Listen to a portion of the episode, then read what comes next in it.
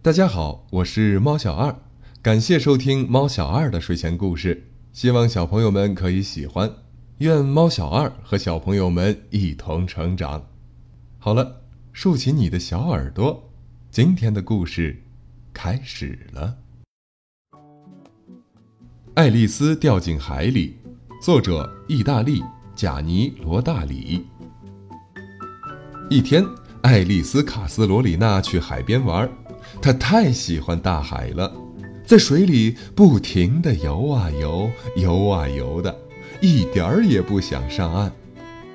爱丽丝，快上岸了！妈妈喊道。好的，好的，马上来。爱丽丝回答道。可是她心里却在想：我要待在海里，直到长出鱼鳍，变成小鱼。晚上睡觉前，爱丽丝对着镜子仔细地观察后背。哎，别提鱼鳍了，连一小片银色的鱼鳞都没有，只看到几颗小沙粒。嗯，每次不好好洗澡都会这样的。第二天。爱丽丝一大早就来到了海滩，她遇到了一个捡贝壳和石子儿的男孩，他是渔夫的儿子，知道大海的很多故事。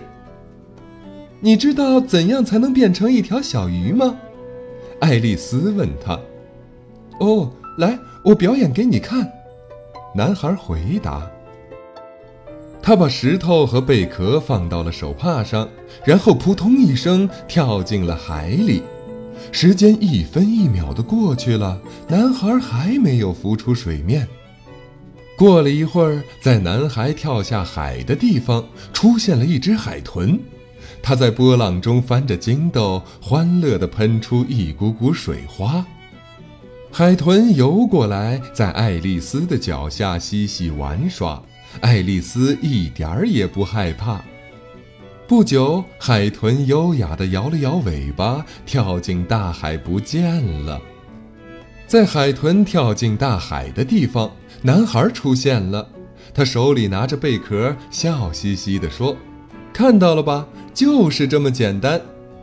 看是一回事儿，能不能做到又是另一回事儿呀？哎呀，你试试就知道了。”爱丽丝潜进海里，激动地想着：“我要变成一只海星。”没想到，眼前突然出现一只打着哈欠的大贝壳，一下子就把它吞了进去，壳子闭得紧紧的。哎呀，可怜的小爱丽丝变成了囚犯，她的梦想也破灭了。这下可麻烦了，小姑娘想。不过这里真安静呀，我还是头一次待在贝壳里呢。或许永远住在这里也不错，就像童话里的美人鱼一样，一辈子生活在海底。哎，爱丽丝叹了口气。突然，爱丽丝想起了妈妈，现在她应该还在床上呼呼大睡呢。哦，还有爸爸。今天是周日，他一定正在从城里赶往海边，晚上就能到了。我不能丢下他们，爸爸妈妈那么爱我，我一定要回去。爱丽丝伸直胳膊，双腿用力一蹬，把贝壳撑开一条小缝，钻了出来。她飞快地浮出了海面。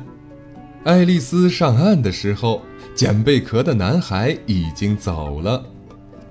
嘘今天发生的故事，爱丽丝没有告诉任何人哦。